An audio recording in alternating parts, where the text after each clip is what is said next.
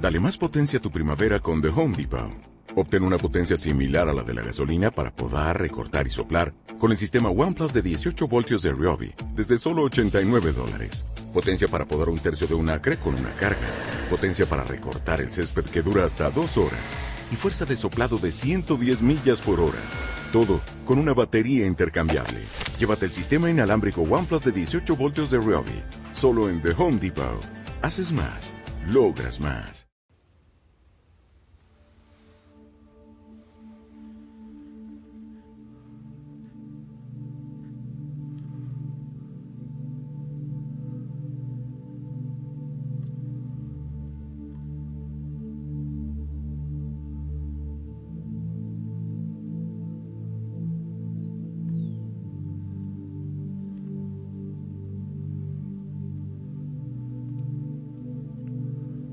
Despierta.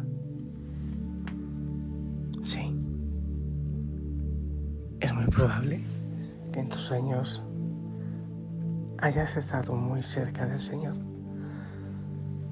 Ahora es tiempo de abrir los ojos, o bueno, aún quizás con ellos cerrados, pero juntarnos muy conscientemente al Señor y tomarle de la mano.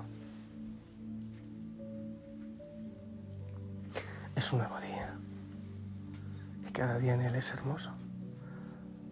Aunque lleguen situaciones difíciles, es hermoso. Di el nombre del Señor.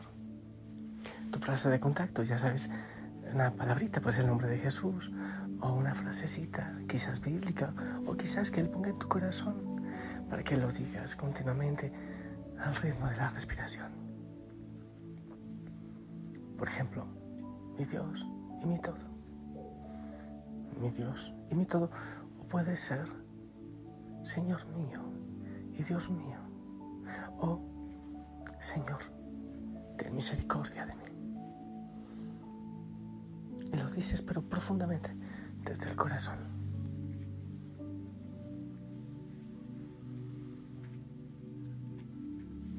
Yo sigo esperando a que todos, o la gran mayoría, o al menos muchos, bueno, algunos, empecemos a salir al campo, a respirar, a descansar en él, a contemplar, a silenciarnos. Hoy pedimos intercesión a Santa Bernardita, que interceda por nosotros. El Evangelio según San Juan, capítulo 6, del 1 al 15. En aquel tiempo Jesús se marchó a la otra parte del lago de Galilea. Lo seguía mucha gente porque habían visto los signos que hacía con los enfermos. Subió Jesús entonces a la montaña y se sentó allí con sus discípulos. Estaba cerca la Pascua, la fiesta de los judíos. Jesús entonces levantó los ojos y al ver que acudía mucha gente dice a Felipe, ¿con qué compraremos panes para que coman estos. Lo decía para tentarlo, pues bien sabía él lo que iba a hacer. Felipe le contestó, 200 denarios de pan no bastan para que a cada uno le toque un pedazo. Uno de los discípulos, Andrés, el hermano de Simón Pedro, le dice, aquí hay un muchacho que tiene cinco panes de cebada y un par de peces. ¿Pero qué es eso para tantos? Jesús dijo, digan a la gente que se siente en el suelo. Había mucha hierba en aquel sitio. Se sentaron. Solo los hombres eran unos cinco mil. Jesús tomó los panes, dijo la acción de gracias y lo repartió a los que estaban sentados. Y lo mismo, todo lo que quisieron de pescado. Cuando se saciaron, dice a sus discípulos, recojan los pedazos que han sobrado, que nada se desperdicie. Los recogieron, llenaron doce canastas con los pedazos de los cinco panes de cebada que sobraron a los que habían comido. La gente entonces al ver el signo que había hecho, decía, este sí que es el profeta que tenía que venir al mundo. Jesús, sabiendo que iban a llevárselo para proclamarlo rey, se retiró otra vez a la montaña él solo. Palabra del Señor.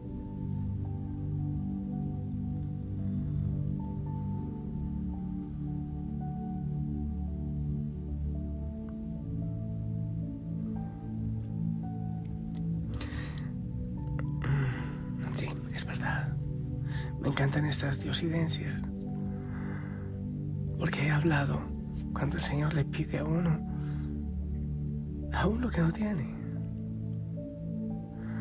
Como pide Abraham a su hijo Isaac y a la, a la viuda de Sarepta a punto de morir con su hijo que le dé al profeta pan. Pero crees que es imposible, dejarás de luchar antes de tiempo. Jesús ha estado predicando al pueblo. Está oscureciendo, todos están cansados, tienen hambre. Parece que es bastante razonable lo que dicen los discípulos. Despide a la gente que vayan a la aldea, a los poblados, a buscar alojamiento y comida, porque aquí estamos en descampado. Bueno, parece muy razonable, pero ellos tenían ya lo suyo guardadito. Así, mejor que cada uno vaya a su casa. Así podrán descansar y comer. Lógico, ¿verdad? ¿Por qué no hacer eso? Es muy probable que muchas veces tengamos claro lo que debemos hacer. Mejor dicho, quizás se nos hace más fácil tener claro lo que otros deben hacer, lo que deben hacer. Tenemos los pasos a seguir claritos. Salen los consejos inmediatamente. Optamos por lo sensato. Elegimos entonces. Pero Jesús hoy me pide una insensatez. Jesús les dice a los discípulos que hagan lo, imposible. Denles ustedes de comer. Es insensato, humanamente hablando. Es una locura. Me pide que me ponga en manos, que me ponga manos a la obra para llevar a cabo una empresa imposible. Dar de comer a miles, salvar la vida de tantos.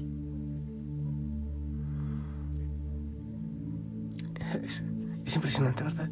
Y si el Señor te pide a ti hoy algo que te parece insensato, así como esto, dar esto de comer. Si se nos hace difícil sacar un ratito para, para orar, para descansar en Él, para silenciarnos, imagínate tú. Nos asombra que Jesús nos pida lo que no podemos hacer. Como si yo pudiera quizás confía más en mí de lo que yo mismo confío. O cree en mis capacidades ocultas o, qué. Tengo claro lo que es imposible. Lo he aprendido. Sé lo que puedo hacer y lo que no. La montaña que logro escalar y la que encuentro demasiado alta. A veces me han metido en, en el alma ideas que me limitan desde pequeño. Uno escucha cosas como no puedes hacerlo, ten cuidado, algo te va a ocurrir. Que terminamos por creernos que es imposible. Quiero creer que puedo para ponerme manos a la obra.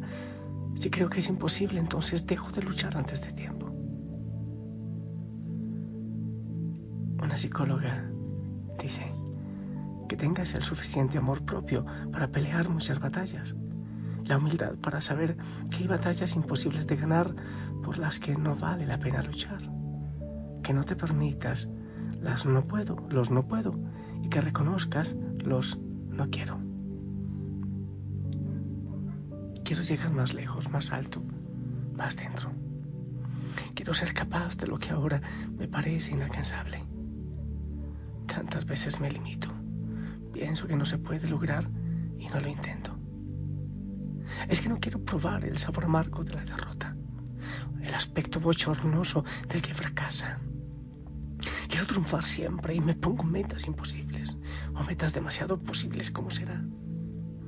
Si quizás la mediocridad me lleva a lo más pequeño para no sentirme derrotado. Y eso acaba con mis sueños. No confío en, en cambiar el mundo. No confío en hacer nada por las personas. No creo en el poder imposible del Espíritu Santo en mi vida.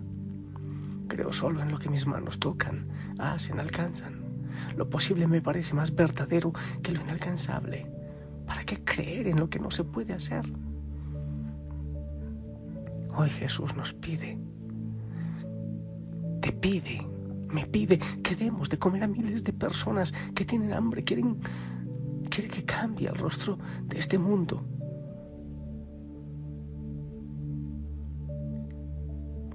Que nos pesa tanto. Quiere que recorra caminos imposibles, rutas escondidas. Quiere que descubra sendas nuevas y me arriesgue. Quiere que llegue a entender que por nosotros mismos no somos ni podemos nada.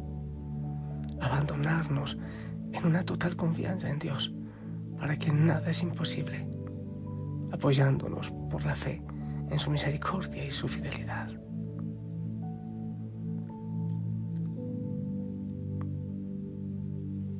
¿Qué piensas tú?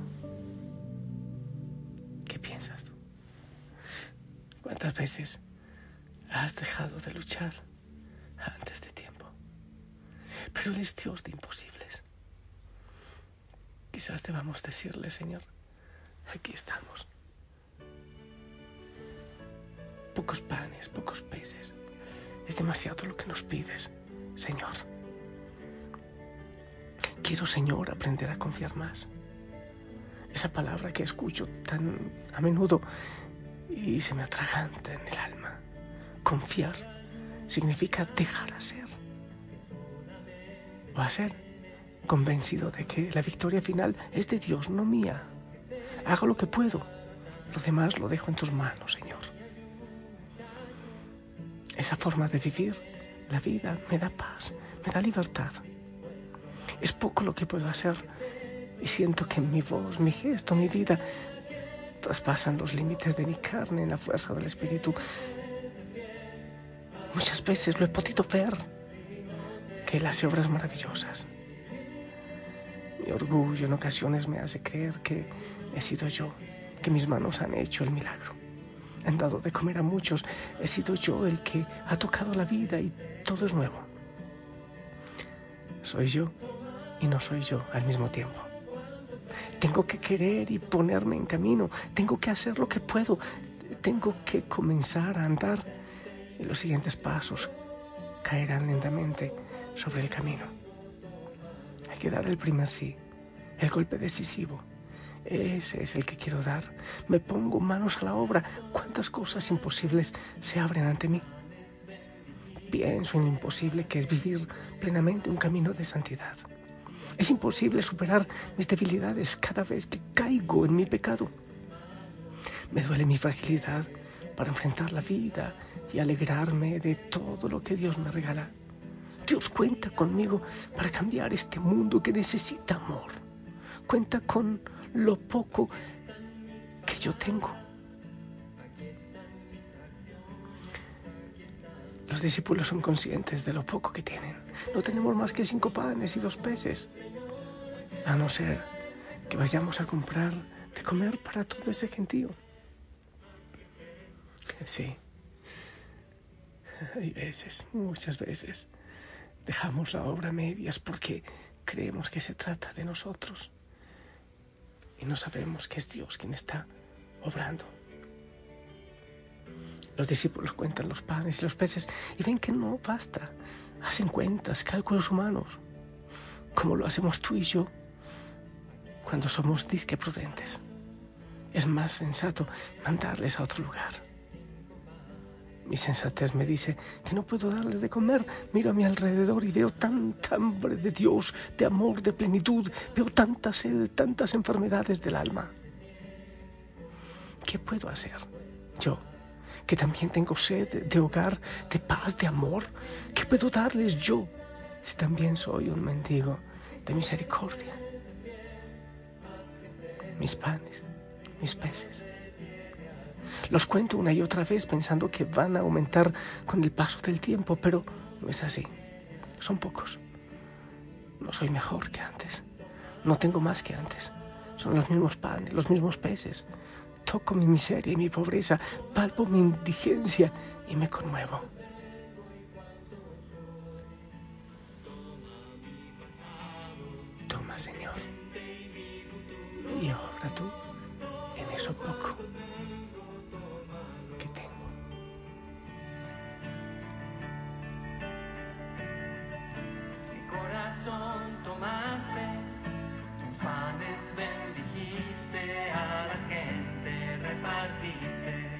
Y a todos alcanzó.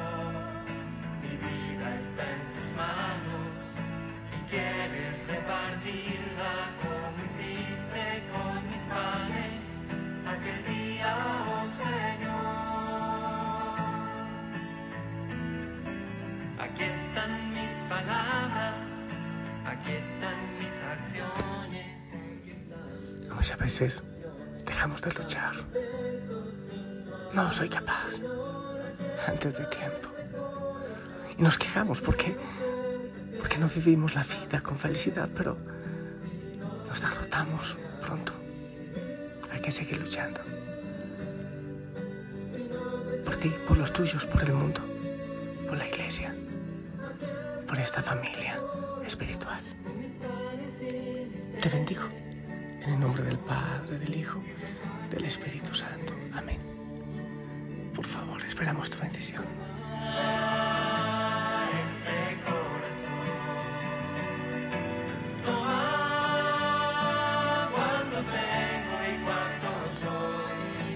Amén. Gracias. La Madre María te acompañe y ponte pilas. No tenemos mucho que dar si no recibimos ese amor, ese abrazo del Señor.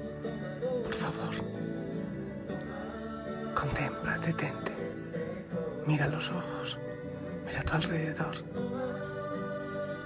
Déjate abrazar para que tu abrazo sea el del Señor. Hasta pronto.